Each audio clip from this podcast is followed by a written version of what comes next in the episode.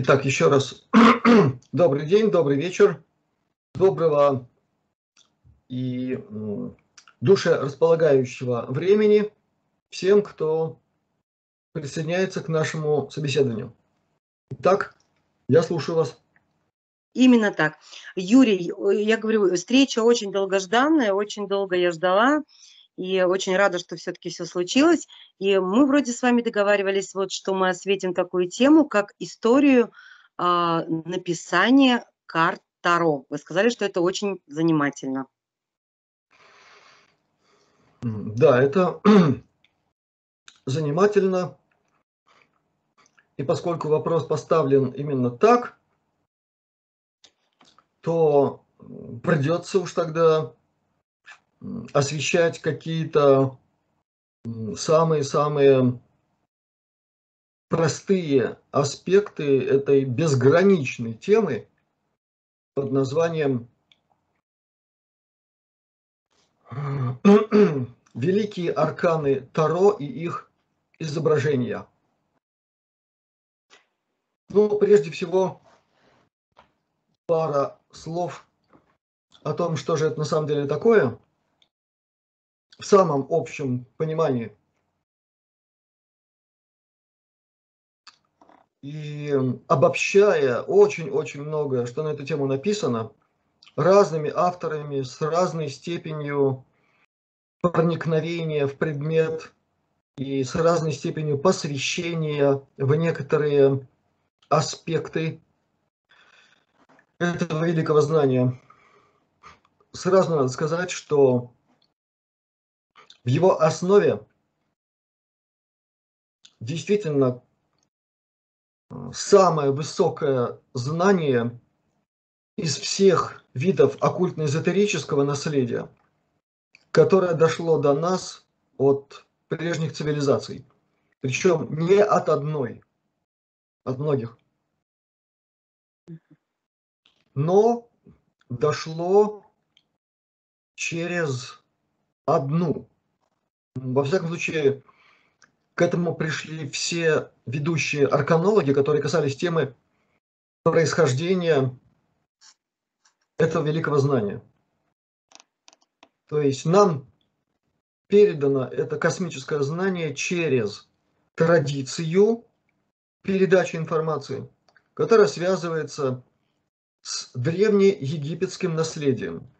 Подчеркиваю слово древнеегипетское, и в этом смысле сразу должен сказать, что современная официальная египтология, впрочем, как и вся история наша замечательная, Нобелевская, она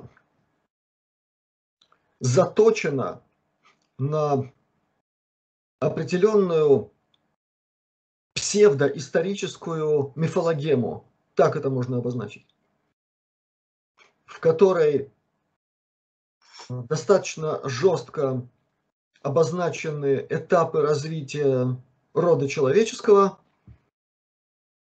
на основе специально отобранных артефактов, выстроенных по определенной программе. Главная цель всего этого – подтвердить искривленную дарвиновскую систему описания эволюции и всего живого, и человечества на Земле. Почему я применил слово искривленную? Да потому что если покопаться как следует и внимательно самостоятельно проштудировать труды Дарвина, то ему современная историография, современная наука, история приписывает то, чего он не говорил. Это, в общем-то, такое рядовое явление. То же самое касается марксизма и многого другого. Просто эти господа пользуются тем, что абсолютное большинство людей принимает это на веру. В этом смысле наша наука и наше образование – это просто одна из форм религии. Мы все принимаем на веру. И почти никто не подвергает информацию, которую людям скармливают еще с ясельного возраста, и в результате мы имеем какую-то очень удаленную от реальности и картину мира, и ее описание. Так вот, еще раз повторюсь, что вся историческая стратегема, направленная на преподавание истории человечества, имеет своей целью обосновать происхождение человека от пресловутой обезьяны, а это не просто какой-то там умозаключительный факт, а это, повторяю еще раз, это стратегема, на основе которой можно формировать те или иные способы манипуляции человечеством и персонально каждым. Потому что в этом есть определенная логика, в этом можно развивать какие-то направления, если угодно, манипулирования сознанием по типу фрейдистского, еще какого-нибудь, постоянно выискивая в человеке зверя, и подпитывая в человеке зверя, лелея, холя в человеке зверя, для того, чтобы потом этого зверя скушать. Или поставить этих зверей в затылок и сказать им, вот там от выход. Вот для чего все это создавалось. Настоящая история человечеству пока еще неизвестна. И для того, чтобы это было сделано, чтобы вот так все получилось, создавались огромные и научно-исследовательские, и научно-практические организации. Например, Смитсоновский институт в Америке, который известен э, людям, ну, которые понимают вообще в этом деле что-то, известен как главный инструмент сокрытия неудобных артефактов. Угу. Вот к таким неудобным артефактам относятся и труды пресловутого жреца-хронолога Манефона, которого в чем только не обвиняли, в том числе в какой-то глупости, в том, что он что-то там придумал, выдумал, э, составил какую-то несуществующую генеалогию фараонских линий и так далее. И все это, э, так сказать, наверчено теми, с позволения сказать, египтологами и прочими обслуживающими вот эту вот систему. Кто ни бельмеса вообще не понимает, до сих пор, кстати, э, в вопросе жреческих посвящений того, как это было, и в частности, что бывало в те времена, когда жил и творил Манифон, если такой э, жрец ошибался и вносил от себя тяну, мало не казалось тем, кто ошибался. Их всю жизнь учили не ошибаться. Их поколениями, как сейчас говорят, генеалогическими линиями выращивали для того, чтобы они ну, просто не имели никакой возможности ошибиться. Потому что для древних египтян факт отражения истории в том, как она была сохранена к моменту запечатлевания очередным жрецом и факт отражения современных событий в трудах этого же жреца, он сопоставлялся с сохранением целостности мироздания. Вот так вот. И те, кто творили они, конечно, были творцами, потому что это величайший труд сохранить в своем сознании то, что тебе передают в виде посвящений, изложить это на том языке, очень сложном, где иеротические какие-то там присутствуют формы изложения, иероглифические, а иногда и смеси, а иногда еще и какие-то дополнительные знаки. Это потрясающе мощный труд, значит творчество. Манефон был жрецом высшего уровня. Поэтому то, о чем он написал в виде истории, если угодно, фараонских родов, хотя там гораздо больше информации, это истина в последней инстанции, которую mm-hmm. просто нужно уметь читать. Mm-hmm. Очень хороший пример того, как надо относиться к такого рода информации и как надо использовать такую информацию применительно к каким-нибудь другим объектам исследования всего, что касается древнейшего Египта, древнейшего, относящегося к временам в десятки тысяч лет до нашей эры. Такой пример показан в работе уважаемой дамы по фамилии Павлова, которая исследовала Денверский зодиак. Я об этом говорил в одном из самых последних интервью. И ссылка на ее работу будет еще раз помещена под этим видео. Угу. Почему я об этом говорю? Да потому что это прямая связь с темой арканов. Потому что истинная космологическая сущность учения, переданного Э, через арканы. Это учение о космических циклах и о метаморфозах, происходящих с духовной компонентой любого живого существа, развивающегося путем эволюции в нашем мироздании и в нашей Солнечной системе.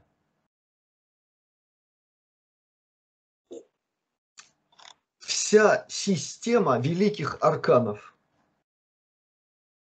Причем я сейчас говорю не об арканах Таро, я говорю об великих арканах Тота. Ну, чаще всего это так звучит. Хотя имя этого величайшего из всех посвященных, о которых человечество знает, конечно, оно в те времена звучало иначе. В греческой традиции это известно как Гермес. Гермес Трисмегист или Гермес трижды величайший, не суть важно. Важно, что такая величайшая космически развитая сущность действительно оставила свой след не просто в истории человечества, а в мета-истории человечества.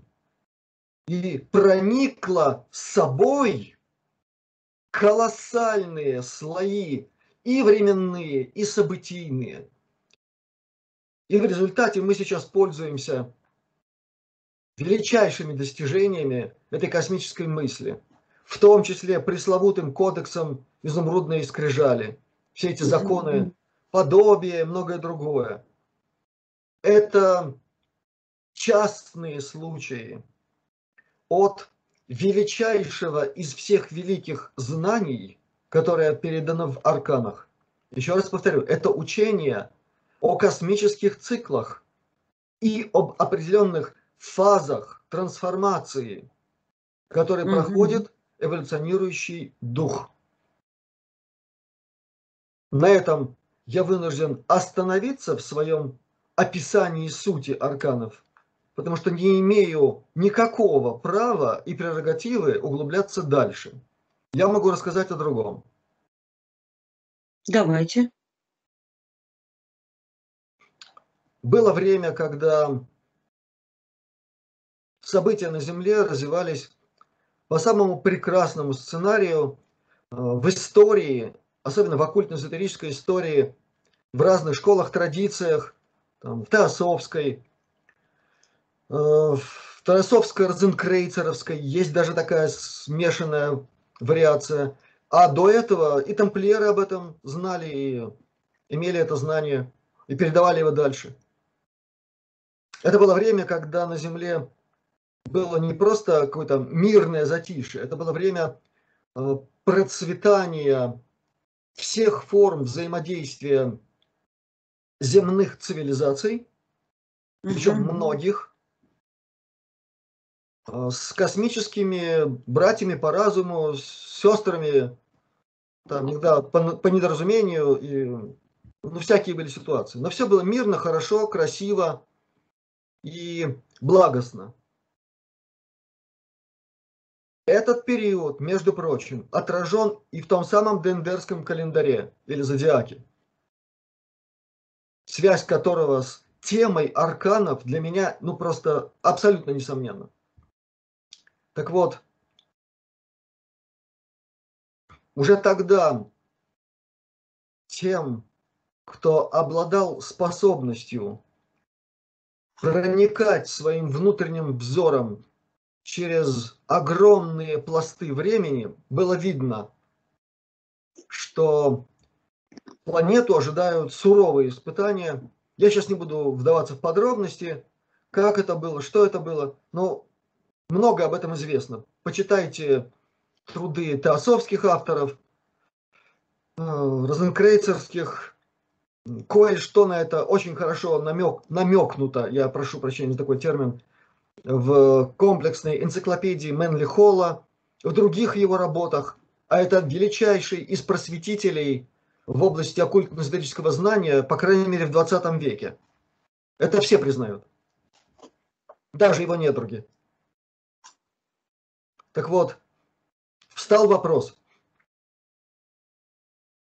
как сохранить это знание для тех, кто обязательно выживет во всех этих невероятно мощных катаклизмах, которые будут стирать все живое с лица Земли, и придется заново восстанавливать и биосферу, и хомосферу.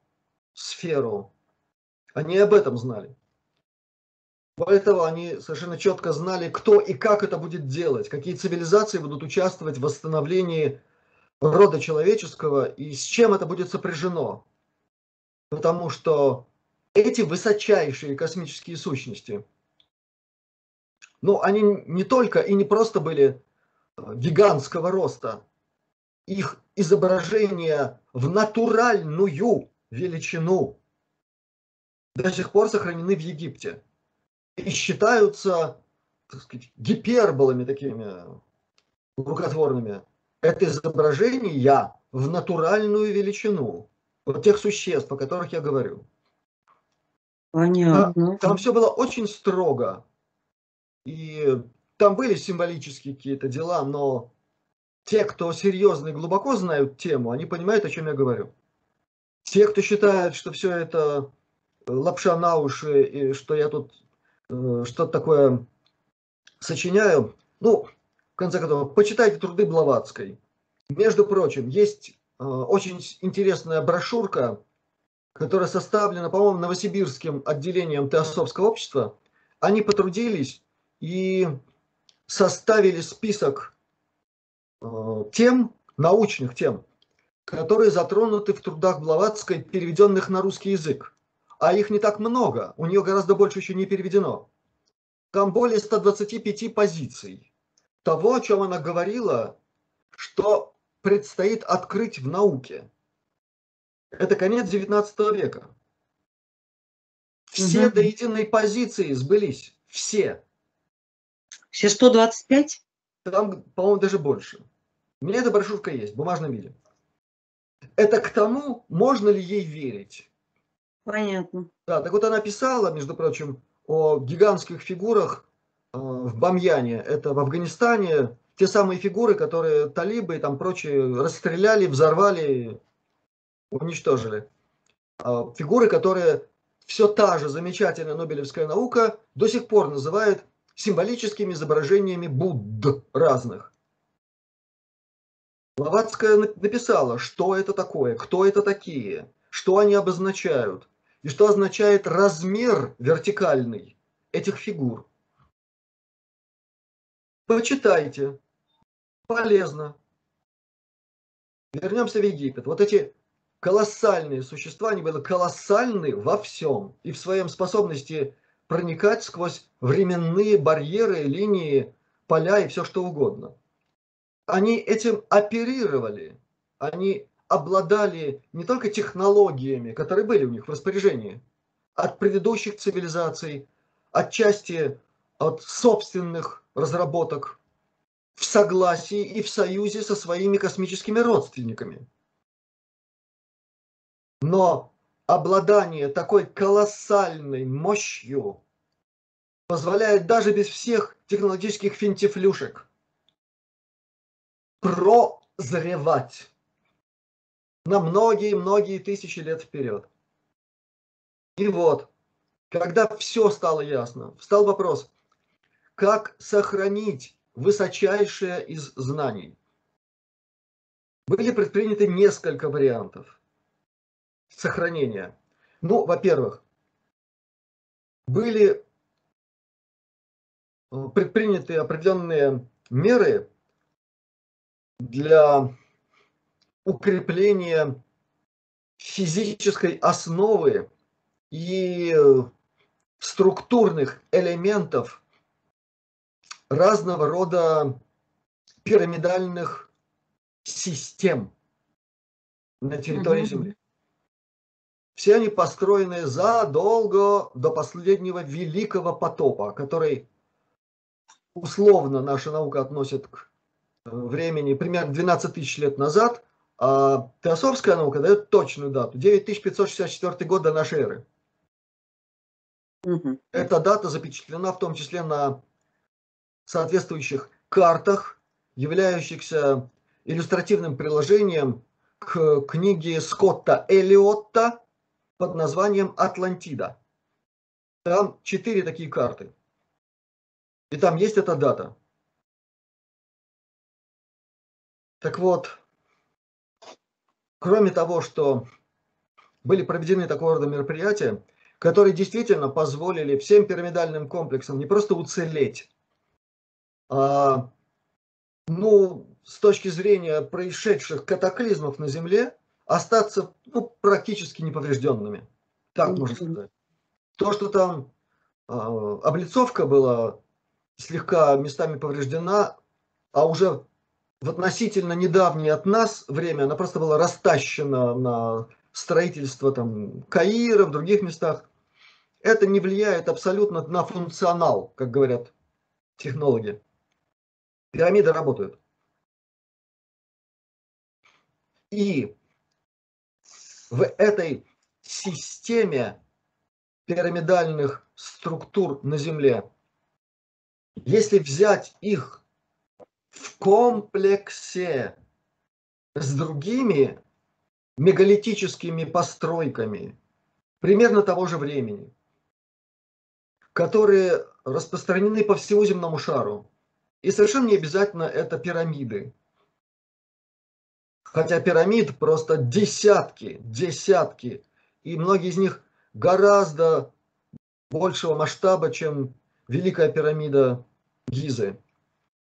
Но иногда это просто комплексы из правильно ориентированных камней. Вот в Латвии есть такой комплекс, в местечке Вайдова.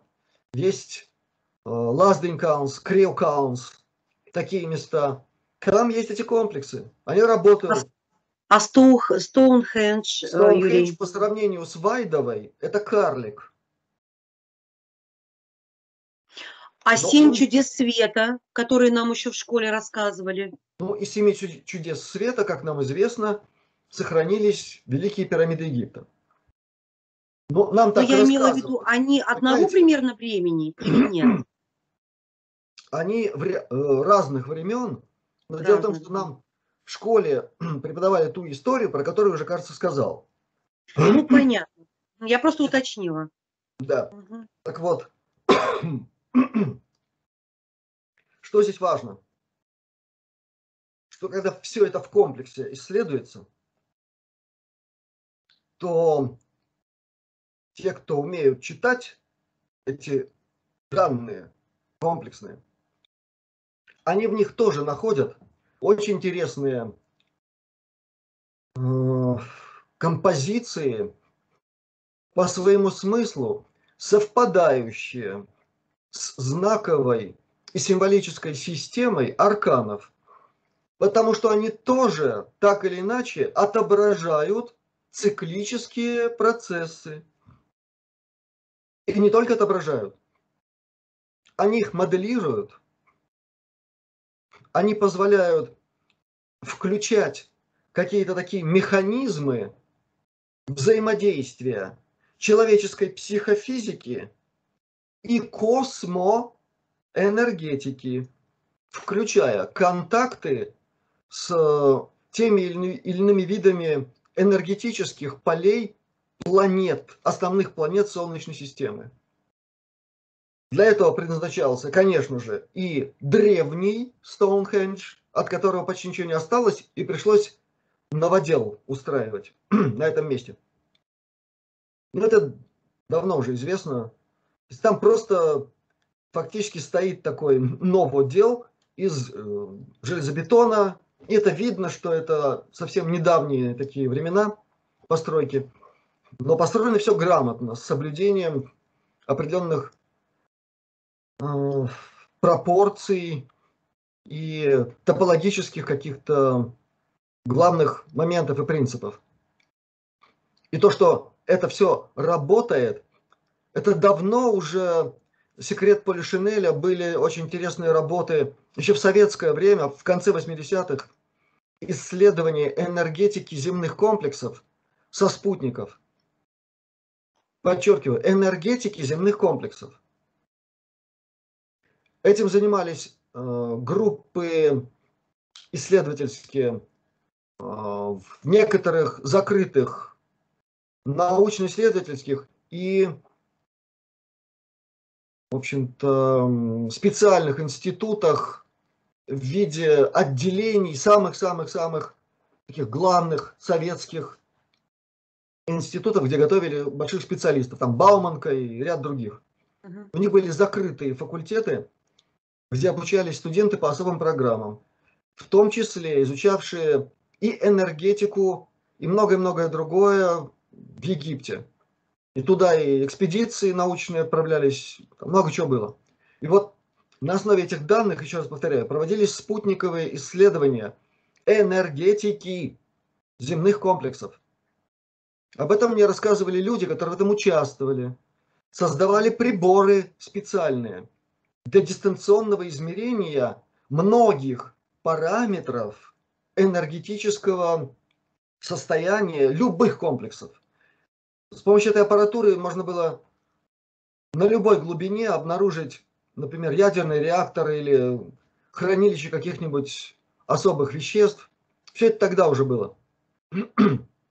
так вот, в этом смысле Стоунхендж работает. Точно так же, как работают другие мегалитические комплексы, такие как в Карнаке, э, значит, в других местах, если мы говорим о Британии, Франции, во многих других местах. Все работает в комплексе. И Лазденькаунский комплекс тоже изучался. Это так, для, для наших, для местных. И Вайдовский. Насчет Вайдова на, на канале Астралионика есть про это просто у нас документальный фильм, снятый в конце 80-х годов в Советском Союзе еще. Посмотрите, там прямая связь между Вайдовским комплексом Стоунхенджем и Гизой. Все, о чем я говорю, я не придумываю. Я рассказываю самые верхушки того, что, повторяю еще раз, в 80-х годах прошлого века было уже изучено. И говорю только потому, что это все связано с темой арканов. Угу, угу. Так вот, часть того древнего знания была распределена в виде всех этих комплексов. И востребовать это знание в комплексе может только та цивилизация, которая достигла уже способности все это видеть, распознавать и изучать именно в комплексе. Вот на какие времена все это было рассчитано. И все это делала та цивилизация, которая царила на всей земле. Вот почему это и можно рассматривать как наследие единого такого космического знания, переданного, повторю то, что уже говорил, в очень древние времена того самого про древнего Египта, про который очень не любит говорить наша наука. Угу. Это не вписывается в ее систему отрицания всего, что Манифон там написал. А у него, между прочим, генеалогия там начинается 36 тысяч лет Ого. до нашей эры. Вот так вот. Ну как с этим можно согласиться, если э, по нашей науке людям было положено там по деревьям скакать и друг друга в лучшем случае дубинками по головам охаживать. Правильно? Да, да а тут какие-то вдруг фараоны. Далее. Ну, далее мы подходим к очень интересному моменту, э, легендарному.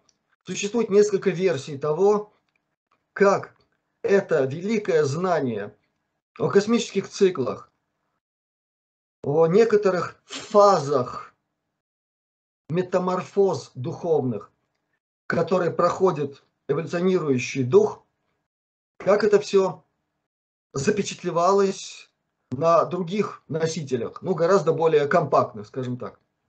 Во-первых, существовали так называемые галереи посвящения – об этом написано в некоторых книгах, доступных нам сегодня. Если я не ошибаюсь, есть такая книга «Великие посвященные». Я не ошибаюсь, я просто говорю, что, по-моему, я там об этом тоже читал. У Эдуарда Щуре.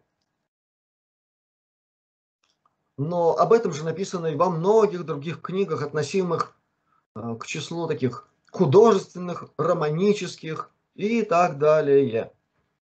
Так вот, надо просто уметь читать. И тогда станет понятно, что под видом романов художественного вымысла нам очень многое что рассказали истинного. Вот точно так же, как сегодня, в наши дни, нам под видом фантастики показывают тайну космическую программу, многое-многое другое, технологии показывают, которые, между прочим, уже устарели.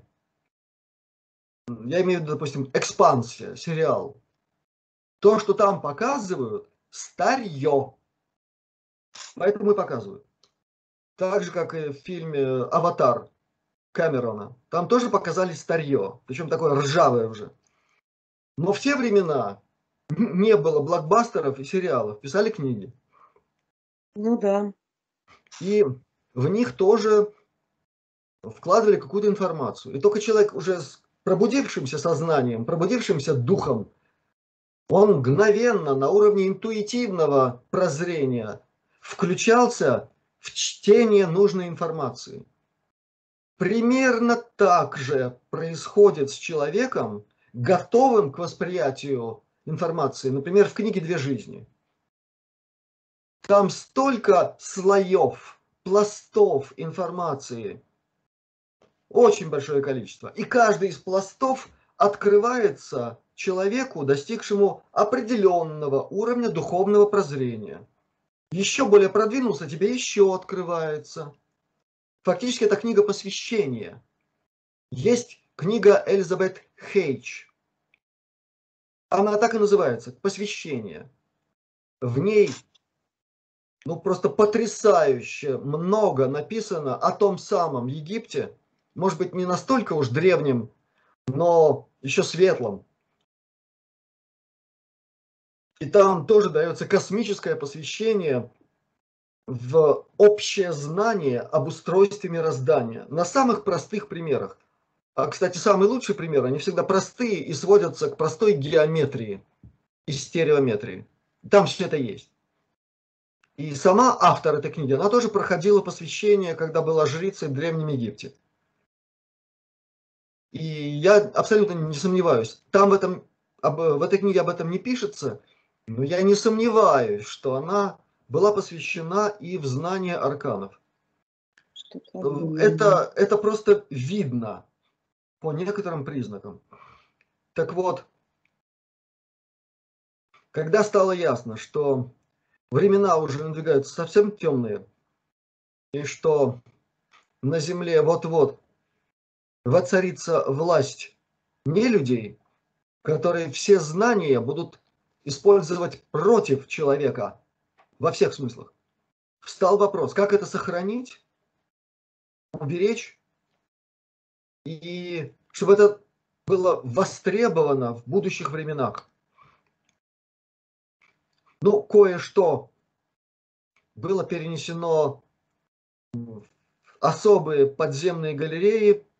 Имеется в виду то, о чем еще Блаватская тоже писала, что под левой лапой сфинкса находится один из, один из входов в подземелье под Великими пирамидами.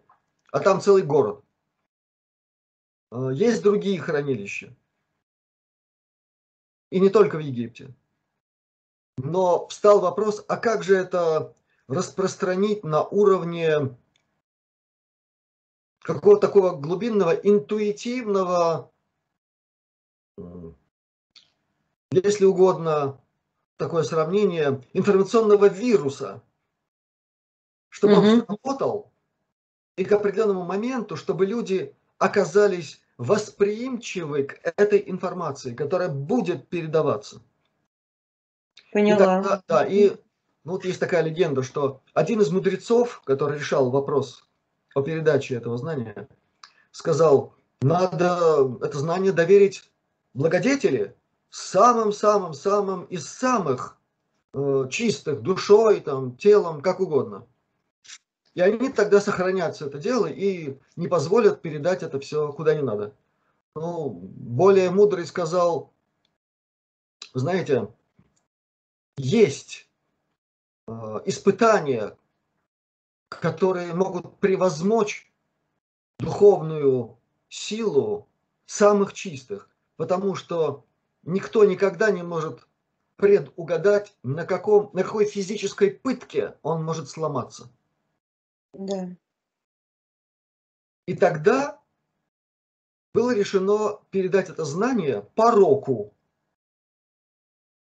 К тому времени уже существовали такие развлечения, как азартные игры, э, пресловутые кубики с угу. точками от 1 до 6, разные костяшки и так далее. Это, это действительно было уже такое древнее наследие развлечения низших слоев. Не более и не менее порочное, чем современная рулетка, все эти однорукие бандиты и прочие игральные дома. И решили немножко переиначить образный ряд древних изображений арканов, приспособив их, если угодно, к новым обстоятельствам. И через своих доверенных людей эти изображения были пущены в массы и постепенно, через века, они дошли до нас в виде игральных карт. Пики, трефы, это и бубны. прочее. Да. И там ведь э, гораздо больше, чем обычная колода. Если мы берем полную колоду карт, то там больше, чем то, чем обычно пользуются в обычных играх, mm-hmm. правильно? Mm-hmm. Значит, это уже один из намеков на систему великих арканов и дополнительных арканов. Угу. Так вот, там много намеков. Но суть вот в чем. Во всех этих игральных картах присутствуют намеки на системные взаимодействия разных комбинационных групп изображений, которые при их использовании обязательно особым образом воздействуют на психику человека. И это особое знание, которое я тоже не имею права раскрывать. Оно там есть. Если угодно, когда-то я говорил о том, что существуют особые тексты, которые пишутся в особом состоянии сознания и они проникнуты тем, что называется мантровый ключ. И угу. далее переводите на любой язык этот текст. Он в основе своей будет нести вот эту несущую частоту, как говорят радисты. И это обязательно сработает. Это же самая система, если угодно, вибрационная, потому что образы, запечатленные на картах, они же возбуждают у нас э, в сознании, в мозге определенные виды колебательных процессов, волны, спектры. Юрий, вот пока мы в этой теме, а вот эти изображения черви, бубнов, там, пиков, вы об этом говорите, что они несут определенную волну и вибрацию? В том числе и об этом. И как вы их не изображаете? Мгновенно, интуитивно вы понимаете, что за карта перед вами. Правильно? Вот я, например, очень люблю вид вот этих червей. Вот прям Ради очень Бога. люблю. Вы понимаете, о чем я говорю? Изобразите да. это корявым каким-нибудь образом на листке бумаги рваном. Все равно человек это считывает. Мгновенное да. соединение со смыслом. Услышала а вас. этого смысла еще один. А внутри этого еще один. И форма кардиоидная, и еще что-то там присутствует. Понимаете, о чем я говорю? Да, Юрий, а вообще можно получить информацию, что это за символ? Пики, черви или это закрытая информация? Я ее сегодня касаться не буду, но я уже произнес одно слово. Кардиоида. Все, а я поищу. Я уже когда-то касался. Я говорил о том, что значит форма кардиоиды. Это только одна форма, которая там существует. И учтите, что мы говорим о плоскостных изображениях, за которыми читаются как минимум объемные образы. Вот что заложено в структуру игральных карт. Когда их берет в руки и начинает рассматривать человек, умеющий входить в состояние резонанса с образами. Я таких людей знаю. И таких людей было очень много. Очень. Это и есть объяснение феномена гадания на картах. Понятно. Вот что это значит. Там еще другие есть компоненты. Так вот, вот это, если угодно, это такое голографическое образование из разных компонентов информационных, запечатленных в образах. Это как облако вокруг всего этого и оно считывается человеком на том уровне надсознания, который закладывался этими цивилизациями.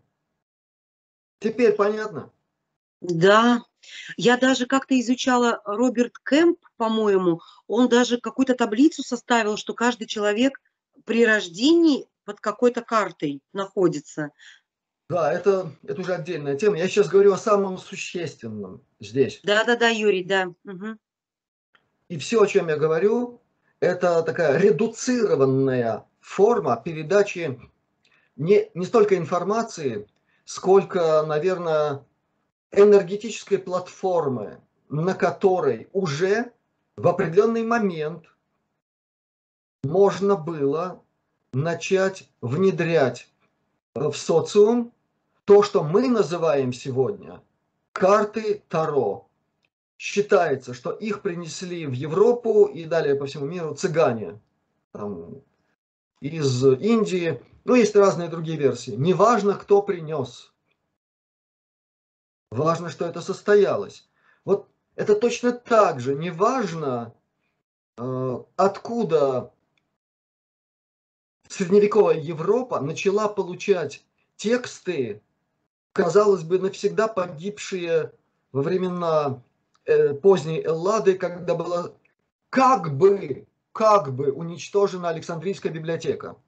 А на самом деле перенесена почти полностью в Ватикан в будущее. То есть, когда считалось, что все потеряно, и что имя, например, Платона или Пифагора, или еще кого-нибудь, это так, это сказки, мифы. Вот было такое время. И вдруг, раз, и пошли тексты.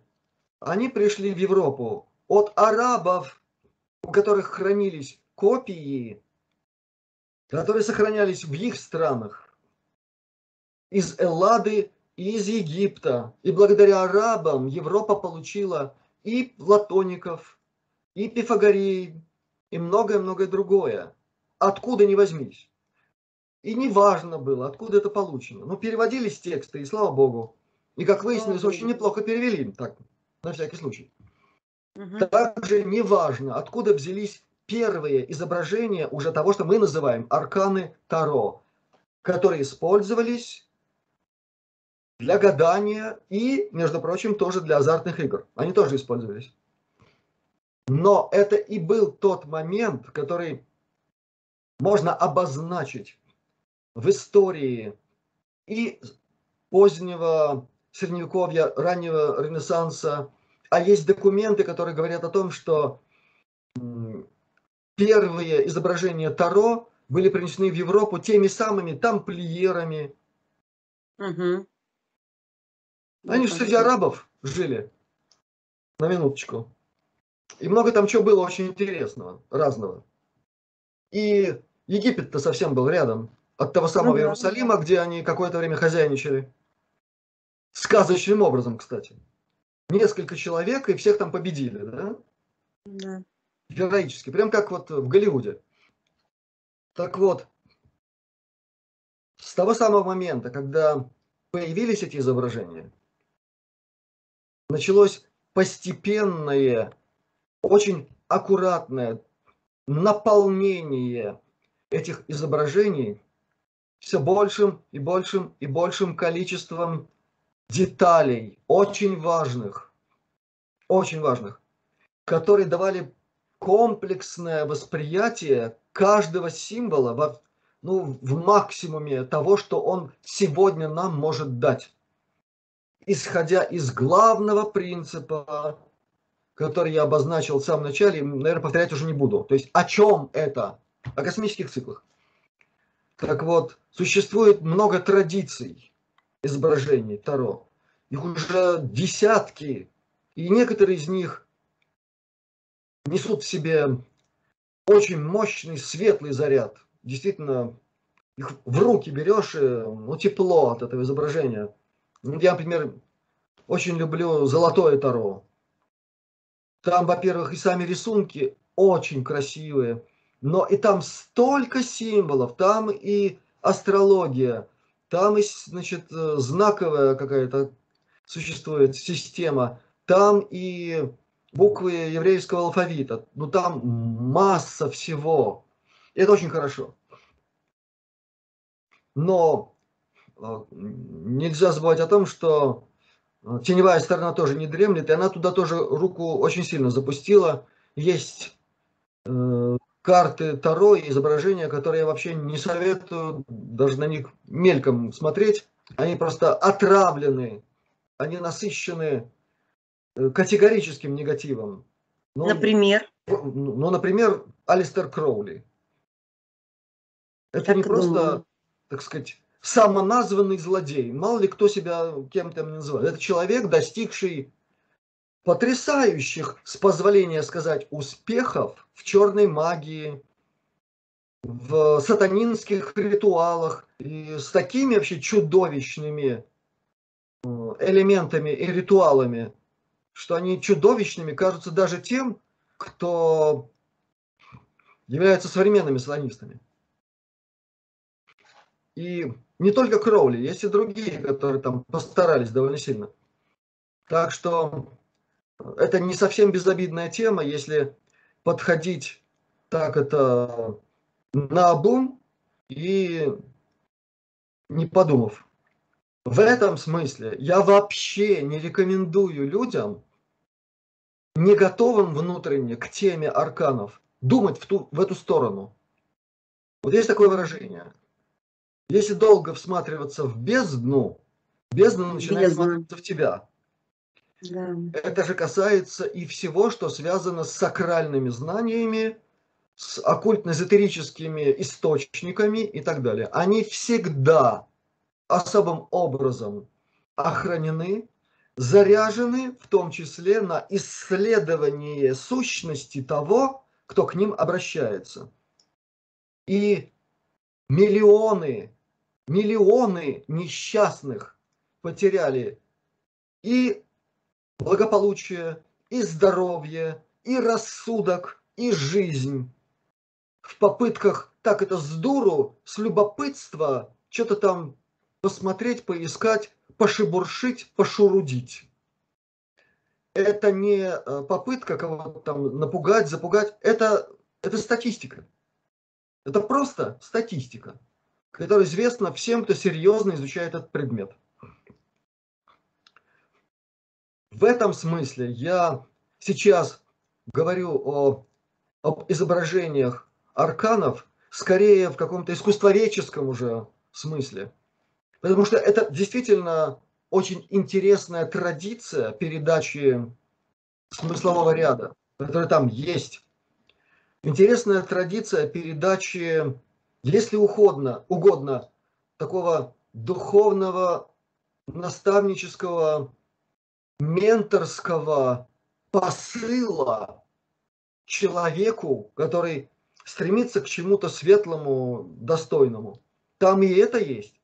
И оно отображено в разных видах, в искусстве слова, в, иску... в музыке. Есть такие примеры. Но и в моем, с позволения сказать, э, творчестве словесном это тоже отражено. У меня есть цикл «Арканы». Набрался да, я видел. в свое время чего-то там такого, граничившего, наверное, с наглостью, но как оказалось, это работает. Это все, что я могу сказать. Это действительно работает, и очень многие мне выражали искреннюю благодарность за возможность подключиться к этому смысловому ряду, который стоит за этими словами, с помощью которых я отобразил свое понимание духовной сущности каждого из арканов. А теперь, после всего сказанного, я очень коротко расскажу историю изображения арканов художницей, чрезвычайно одаренной. Ее зовут Лариса нее такая двойная фамилия. И началась вся эта история в начале 90-х, когда ну, по разным причинам, иногда в, в группу людей, которые раз в неделю собирались, чтобы послушать, что я им буду говорить, приходили те, кто или моими пациентами были, что-то им интересно становилось из того, что я им говорил во время приема просто как пациентам. И так образовалась довольно устойчивая группа людей. В момент максимальной расширенности это было где-то ну, около 60 человек, так плюс-минус 10 периодически. И среди них были очень многие интересные люди и творческих профессий. И была, вот, в конце концов, образовалась целая семья где глава семьи Леонид Ковалс-Ковалевский, э, его супруга Лариса и их дочь э, Татьяна. И они стали такими друзьями всего этого нашего дела. И как так получилось, что постепенно наши интересы сошлись во многих областях, касавшихся творчества – Потом был очень интересный период, который длился с конца 95 -го года до начала 97 -го года. Это был период моих регулярных поездок в Латгалию. Ну, для тех, кто не знает, Латгалия – это часть Латвии, где живут преимущественно русскоговорящие люди – и где до сих пор сохранилась культура староверов, старообрядцев и тех, кто несет в себе эту духовную культуру. И там есть, если угодно, столица этого края, это Даугавпилс, второй по величине город Латвии.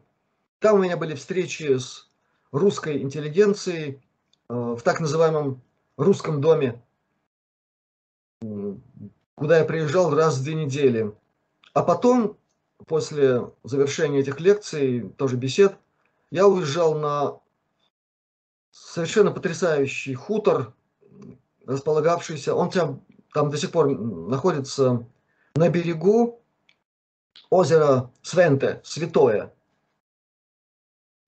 Невероятно мощное место энергетически. И там происходили потрясающие феномены, и природные, и природно-энергетические, чего там только не было. И вот э, это такой был старинный дом, такой домина, который был построен на фундаменте во времена Первой мировой войны, там был блиндаж бетонный, мощнейший, из которого просматривалась вся округа над озером. А потом староверы какие-то там построили на этом месте дом. И там мы организовали что-то вроде духовной общины. У нас было свое хозяйство, у нас в этом доме было все необходимое для всех видов получения э, информации. То есть у нас там была видеоаппаратура, там воспроизводящая аппаратура, там все было, абсолютно все необходимое. Для творчества, для всякого рода оздоровительных процедур, для обливаний по Иванову. В общем, там была полноценная жизнь, ну, почти вот в том самом виде, как это описано в книге «Две жизни». И мы даже старались это все там так воплотить. Жили такой единой семьей. И там постоянно в этом доме жили люди. Жизнь там такая духовная процветала, поддерживалась. И периодически мы туда приезжали. И в том числе вот эта семья Ковалос-Ковалевской. Так получилось, что летом 96 -го года на одной из встреч, которая у нас проходила в Риге по четвергам, я коснулся аккуратно темы арканов. И после этой встречи ко мне Лариса подошла и говорит, у меня что-то случилось, я хочу начать работать на эту тему. И давайте думать. Ну, в общем, мы начали с ней капитально продумывать каждый угу. образ. Изначально решив, что мы будем создавать образы, которые будут в себе иметь прежде всего египетскую стилистику, но с обязательным включением туда элементов астрономии, астрологии и знаковой символической системы древних посвящений. Работа сразу пошла, и, в общем-то, она длилась практически год. И за этот год Лариса полностью выполнила весь проект. И когда я это все увидел, ну, я не буду рассказывать, что со мной происходило, но резонанс был колоссальный. Это ну, что-то вроде получилось такой двери в какое-то глубинное прошлое, в котором очень много проявилось. И с того момента, то есть прошел год, обстоятельства изменились, я перестал ездить туда, в Латгалию, мы продолжали общаться здесь, в Риге, и поскольку времена были, мягко выражаясь, такие сложные, иногда бывали материальные затруднения, в конце концов встал вопрос необходимости средств этой семье. И было решено предложить эту работу кому-нибудь, ну, человеку состоятельному, потому что работа была вложена просто потрясающая, колоссальная. Но надо же было найти ценителя и понимающего человека. То есть изначально было решено, ну, ну а бы кому не отдавать. Надо, чтобы нашелся человек и понимающий, и осознающий суть того, что он собирается приобретать. Ну, в общем, я могу сказать так, что до сих пор такой человек не нашелся. До сих пор? Да. И эти изображения хранятся до сих пор у Ларисы, у них там в семье, там, где они сейчас живут. Они живут уже не в Латвии. Угу. Да. Но когда они были здесь, с разрешения и с помощью самой Ларисы были сделаны очень-очень качественные копии в электронном виде. И в конце концов на канале Астралионика в YouTube относительно недавно. Да, не так давно я видела у вас. 23 июля был помещен видеоролик с определенной музыкой. И теперь все желающие могут э, обратиться к этим образом. И не исключено, не обязательно, но не исключено, что кто-то в этих образах, символах, знаках, в их совокупности увидит не только и не просто некое совершенство в передаче графического цветного изображения. А Лариса мастер, она мастер и графики, и живописи, она потрясающий одаренный художник, она такие картины писала, по крайней мере. Я однажды, когда посмотрел на ее картину, у меня просто, ну, как говорят, э, ну, челюсть, конечно, не упала, но просто Веласкес. Вот просто техника, детальность потрясающая. Да еще она умела как-то состарить полотно. Такое просто писала, ну, чудо.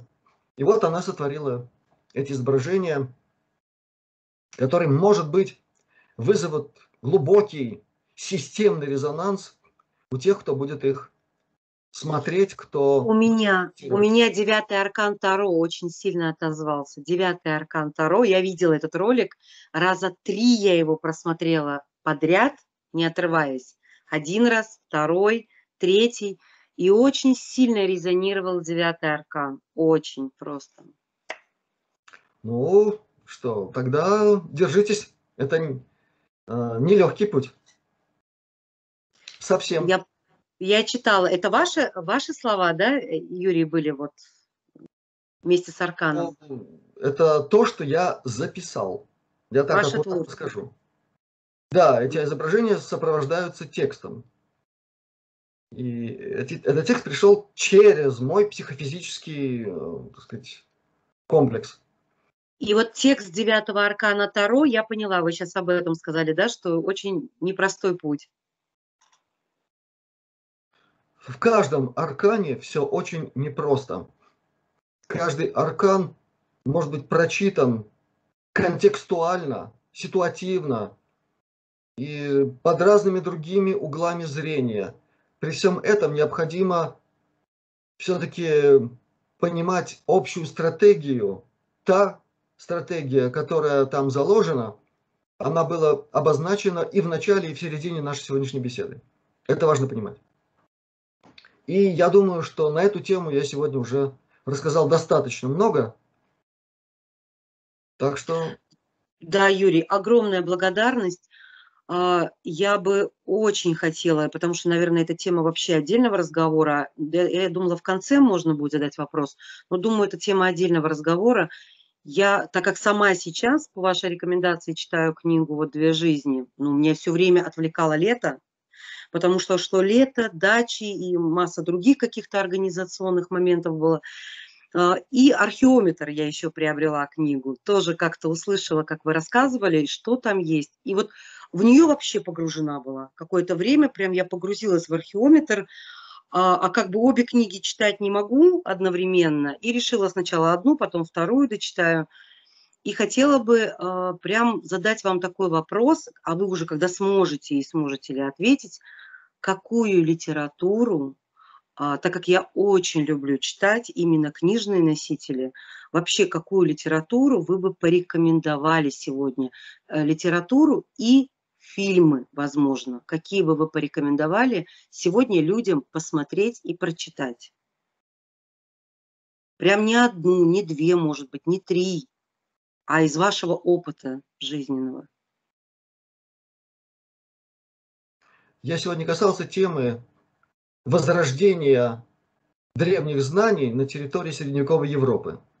На мой взгляд, прекрасно это отображено и в книге, и в фильме под названием «Имя Розы». Угу. Эко.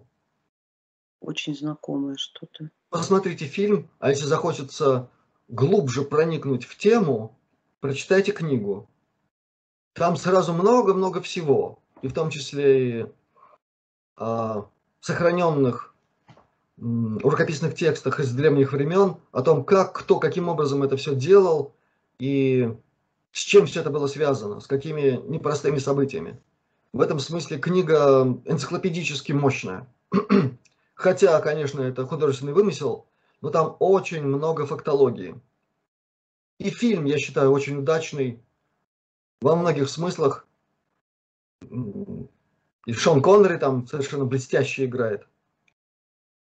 И он прекрасно передал этот дух вот того лютого средневековья, когда свобода мысли приравнивалась к богохульству. Начните с этого. Кроме того, я сегодня уже упоминал несколько книг. Да, Еще да, я записала. Это книга «Посвящение» Элизабет Хейдж. Это энциклопедическое изложение разных э, учений. Но я это так обозначаю, там длинное название, там Розенкрейцеровская, тамплиерская доктрины, да, и так далее. Автор Мэнли Холл. Я могу посоветовать прочитать и другие его труды Мэнли Холла. Они переведены на русский язык. Это Атлантида, да, вы говорили Нет. про нее?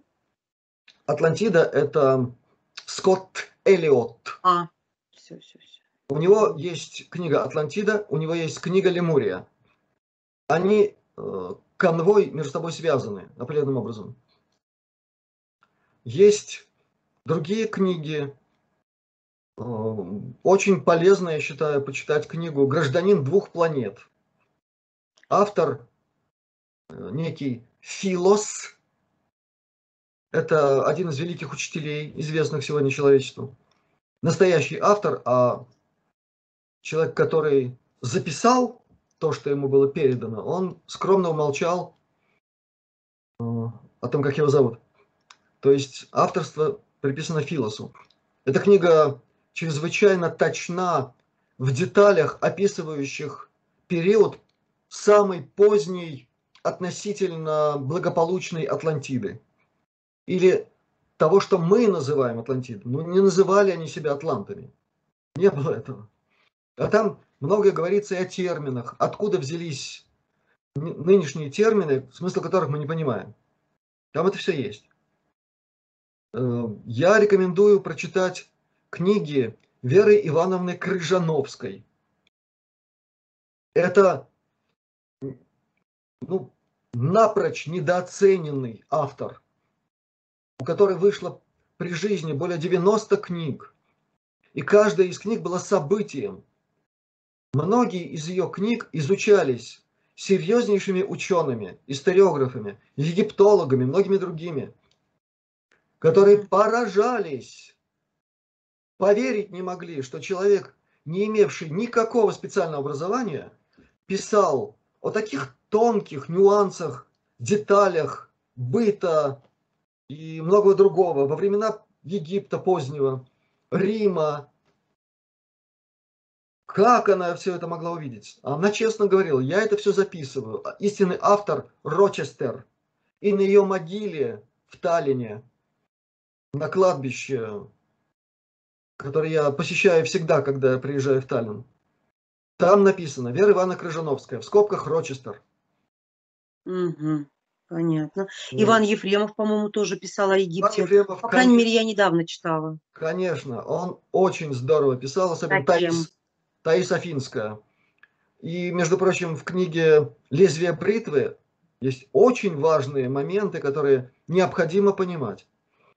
Это все позволяет разносторонне восприять эту информацию. Есть и конкретные книги арканологов, э, людей, которые популяризируют арканы, но всеми, кто касался темы арканов, всеми признано, что лучше, чем Шмаков, об этом не написал никто. Это автор книги «Великие, «Великая книга Тота. Арканы Таро».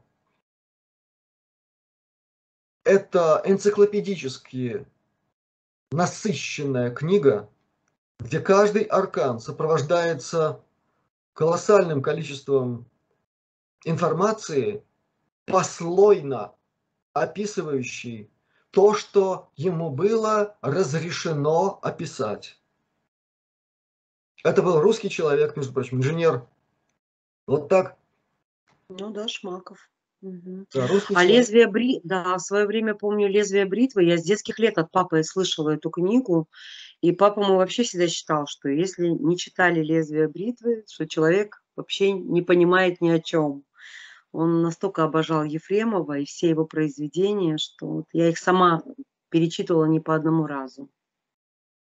Ну, конечно же. Я много раз вспоминал эту книгу, вспоминал другие книги Ефремова. И в каком-то смысле, в каком-то смысле, мы уже отчасти живем внутри книги «Час быка».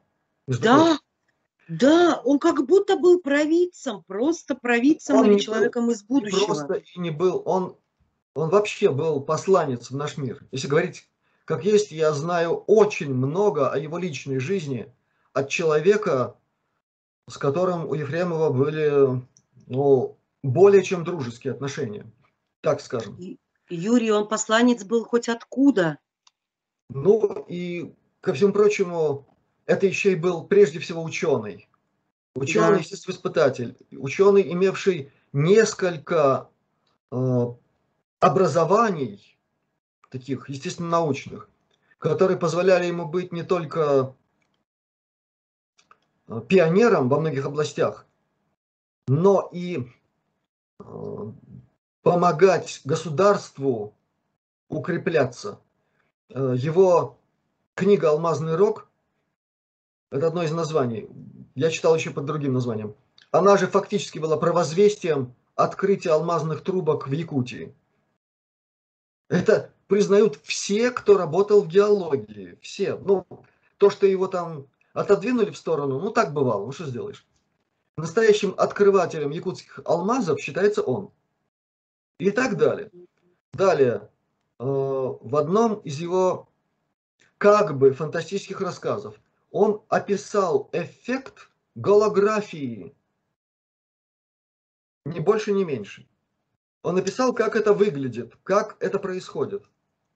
У меня папа просто боготворил его, просто вот считал, что, не знаю, каждый его рассказ это что-то. А я, когда прочитала «Час быка», ну это было очень давно, я пришла к отцу и говорю, пап, он что, из будущего? Этот, этот человек, он к нам пришел из будущего? Настолько точно, настолько детально описать, и как вы сейчас сказали, мы уже фактически в этом живем. Это просто... Ну, ко всему прочему, это был человек, которого без малейшего сомнения можно назвать, во-первых, титаном Э, философского гуманизма, или, если угодно, гуманистической философии, как угодно. Но самое главное, он был космофилософ. Да. Сознание этого человека выходило далеко за пределы космосферы, космофилософемы, э, как это тогда называлось, земной. Он весь был там, и поэтому только в таком состоянии можно было написать «Туманы с Андромеды». Только в таком состоянии Любимое произведение. можно было написать еще что-нибудь великое. А книга «Лезвие бритвы», она и потрясающе интересна во всех смыслах, во всех жанрах. Это еще и детектив, между прочим, от которого оторваться да. можно. Там и научные исследования, там и исследования легенды, там исследование кристаллов, их влияние на жизнь, на психику человека, там э, йога, причем так показано, как, по-моему, никто до сих пор не показал, и все варианты этой самой йоги, и к чему она может приводить, в том числе в неприятном Рассказ шедевр смысле. просто. И шедевр. самое интересное, эта книга проникнута абсолютной верой в светлое будущее человечества, и в этом светлом будущем человечества Ефремов заложил краеугольный камень коммунистического мировоззрения, которое он в этой книге обосновал как ни один партийный деятель. И, кстати, между прочим, как ни странно, вот я знаю эту информацию от людей, которые там в верхних эшелонах вращались, они ему это не простили. Да? Они это ему не простили. То, что он так просто об этом написал, а они там разводили всякие пленумы и все остальное, тонны макулатуры публиковали, а народ все меньше и меньше и меньше верил в коммунистические идеалы. А в этой книге обосновано, почему именно коммунистическое общество и есть единственный вариант светлого будущего человечества. И в этом смысле я на 100% с ним солидарен. Абсолютно. Потому что, э, во-первых, читайте книгу. Вот такой спойлер. Да, А абсолютно во-вторых- верно. А во-вторых, да потому что те самые великие светлые белые братья со звезд, из звездных систем, кому мы воз- воззываем, они не размышляют о коммунизме, они в нем живут. Они там пребывают и Ну, распространяют свет В части этого... БК, да? Что? Юрий, в часе БК те, кто прилетели, они же фактически находились в каком-то совершенном замечательном обществе. Это и есть то общество, которое обосновано Ефремовым в книге «Лезвие бритвы». Я сейчас об этом пытаюсь сказать. Так вот, еще раз повторяю, те, с кем мы взаимодействуем сейчас, все более активно с каждым днем, они из тех миров, где это достигнуто сотни тысяч лет назад, миллионы лет назад, миллиарды лет назад. Для них это естественная среда их социума. И только так это и может быть. Более того, из э, информации, приходящей от разных вполне верифицированных контактеров, людей, которые, ну, по крайней мере, относительно недавно имели доступ к взаимодействию с представителями других цивилизаций и, между прочим, не вполне дружественных к нам, известно, что даже эти цивилизации, относя, относящиеся нами к тираническим, захватническим, античеловеческим, у них, для их представителей, их миров, тоже коммунизм. У них все доступно всем. Вот так вот. А то, что у нас здесь вот так вот, с этим пора кончать. И я думаю, что мы об этом еще с вами поговорим, а пока на сегодня уже достаточно. Да, Юрий, огромное спасибо. Совершенно замечательная, содержательная беседа. Очень много информации, очень-очень такой радостной для меня, а, что мы и об Иване Ефремовой поговорили. Я очень рада. Спасибо вам большое за то, что вы сегодня раскрыли, насколько это возможно, тему написания Аркана второго. Очень долго ждала я. Вот, надеюсь, когда-нибудь со временем мы будем достойны и будем узнавать немного больше и больше. Это зависит от нас, и давайте стараться. Тогда и все получится. Всех благ. Большая благодарность. Всех благ. Всего Успехов доброго. Спасибо. И здравия всем.